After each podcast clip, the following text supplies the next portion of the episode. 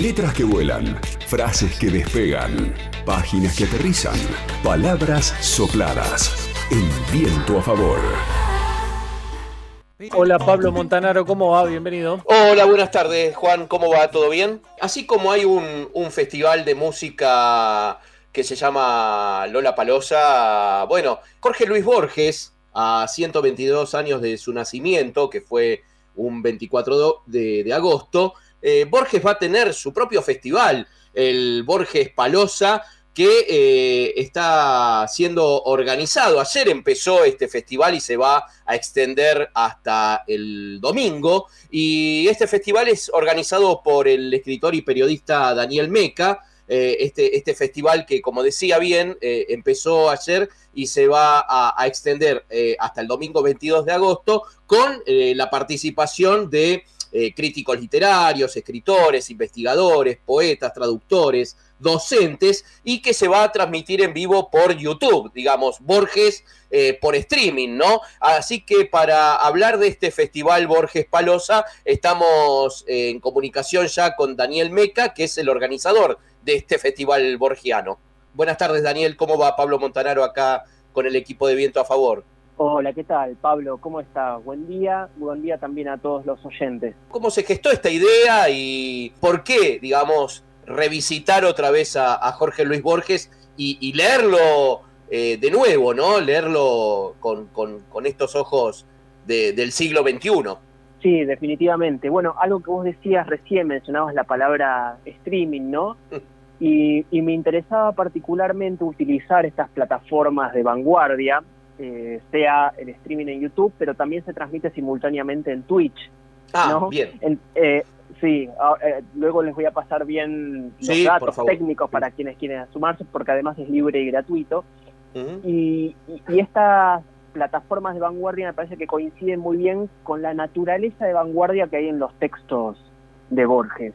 ¿no? Entonces, en primer lugar, no me parecía, porque hay ideas que funcionan mejor o peor, lo que a mí no me interesaba era forzar la idea, ¿no?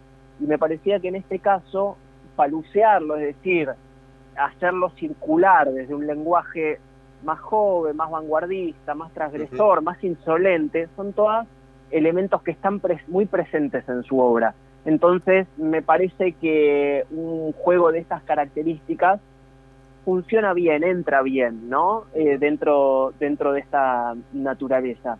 Por lo tanto, podríamos decir que es un Borges estrimeado, ¿no? Un Borges de alguna manera eh, reformulado el siglo, en, el siglo XXI, pero que tiene mucho que ver con lo que él ya hacía en los años 40, en los años 50. Por eso hablar de Borges es decir que el futuro llegó hace rato. Eh, y, cómo, leerlo, digamos, porque vos decías muy bien, ¿no? Fue un vanguardista, fue alguien que rompió, ¿no? Y que, también eh, nos hizo leer y nos hace leer eh, sobre distintos temas, ¿no? Nos, mete en la psicología, en la filosofía, en, la matemática, ¿no? digamos, uno, uno se mete en la literatura de Borges y abre un montón de ventanas. Sí, y mm, justamente este festival y también los distintos invitados e invitadas de este festival tiene el objetivo de abordarlo desde las diferentes eh, miradas, pero eh, naturalmente lo que sucede en el festival, digo, los, invitados no agotan esas miradas, como bien decís, por lo tanto, en primer lugar decir que esta es la tercera edición, es decir, que ya hubo dos ediciones anteriores donde participaron desde Guillermo Martínez, digo, hablando de la matemática, eh, Alberto Rojo hablando de la física, eh, Diego Frenkel hablando de la música, o, Abril Sosa, el fundador de Cuentos Borgianos. Es decir, fíjate ya que en las dos, o Cecilia Roth, digamos, eh, estoy nombrando invitados de, la, de las primeras escenas, fíjate que dos ediciones no agotaron en absoluto una idea de estas características. Por lo tanto, esto es una proyección a futuro con mucho entusiasmo, lo,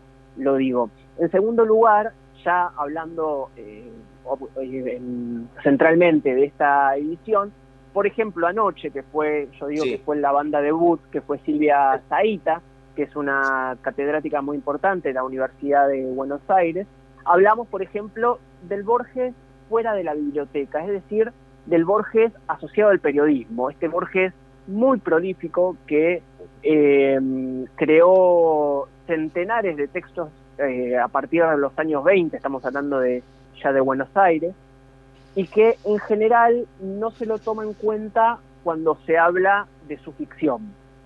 Eh, y cuando me refiero a que se habla de su ficción es cuando se habla de su obra más importante. Pensar a Borges es pensar todas las etapas de Borges, ¿no? Entonces, este Borges que tiene, este, tiene una polémica con Oliverio Girondo en los años 20, este Borges de vanguardia, este Borges que incorpora esta vanguardia en el criollismo. Y por otra parte, analizamos el Borges vinculado a Roberto Arlt, ¿no? Entonces, fue una, una charla eh, muy ligada al, al, Borges de los años 20. Hoy vamos a hablar eh, sobre todo de Borges y la poesía, y mañana con Pablo de Santis vamos a estar abordando, por ejemplo, Borges y la literatura policial. ¿No? Entonces, ya ves como vos bien presentabas, que se puede abordar desde muchos ángulos y no se agota en, en absoluto. Eh, digamos que hoy van a estar eh, la, la, poeta Susana Villalba y Eduardo Mileo, ¿no? Eh, y mañana Pablo de Santis, como bien decías. Y, y, y, mm, por ahí volviendo atrás a lo que recién decías, el Borges periodista, ¿no?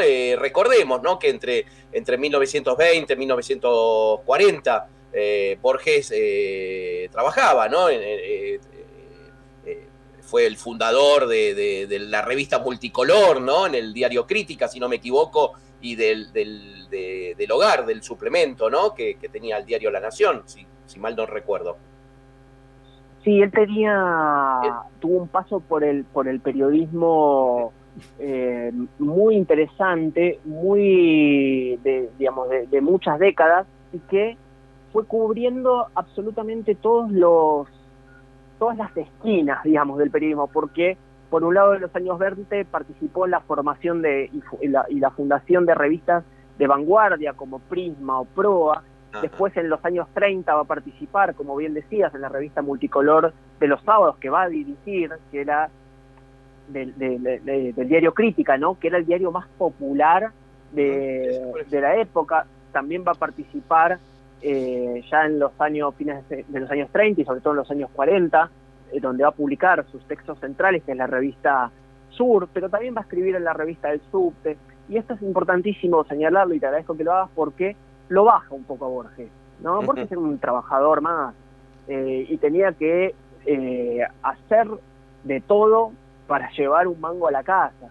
¿no? Y es decir, no tenía el estatus social o, o socioeconómico que tenían los las Ocampo o su, su gran amigo Biel Casares.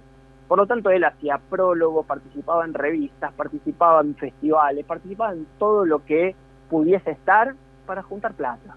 ¿no? Claro. Entonces, eso es importantísimo porque lo corre de ese lado de un personaje fuera del tiempo, inaccesible, en su torre de marfil. No, Borges tenía los pies sobre la tierra eh, con mucha conciencia y además con una, eh, con una estrategia a la hora de intervenir que, que, es muy interesante, que es muy interesante pensar. Así que todos estos rasgos me parece que, simplemente para finalizar la idea, sí. lo, lo hacen más cercano, lo hacen más accesible para quienes también laburamos todos los días y somos trabajadores más. Uh -huh. Trabajador de la palabra. Y estamos hablando con Daniel Meca, que es el organizador del Festival Borges, con la participación de la, de la investigadora y ensayista Silvia Zaita, y eh, se extenderá hasta el domingo. Eh, ¿cómo, eh, ¿Cómo se puede participar? ¿Cómo se puede participar y asistir a este, a este festival? vos decías que bueno, es, se transmite por, por YouTube y también por, por Twitch. Exactamente, sí, es, es muy sencillo la, la, participación. Primero, como decíamos, es libre y gratuito. En segundo lugar, no se requiere inscripción previa. Uh -huh. Y en tercer lugar, pueden entrar desde YouTube, ahí en el buscador ponen Daniel Meca o Borges Palusa, van a poder acceder. Hay una forma más directa que es entrando a mi Instagram, que es arroba Daniel Meca, Meca con doble C, doble C. y ahí en lo que se llama el link de la biografía, que es el, el espacio donde uno puede incorporar enlaces, eh, van a poder acceder a todos estos links directos si uno no quiere hacer este paso de buscarlos por sí mismo, que a veces es un poquito más engorroso. Por otra parte, ahí mismo en la cuenta de Instagram, esta que acabo de mencionar, estoy, estoy subiendo un diario de el Borges Palusa, es decir, un resumen de, de las charlas para quienes quizás no pueden verlas o quizás no les interesó, pero el resumen puede, puede entusiasmarlo. Así que bueno, también haciendo jugar un poco mi condición de periodista, eh, cubriendo eh, mi eh, propio festival, ¿no? Un poco explotado, pero bueno. Está bárbaro, está bárbaro. Te mandamos un abrazo, Daniel Meca. Muchísimas gracias a ustedes por el espacio y por el respeto. Muchísimas gracias. LU5 Podcast.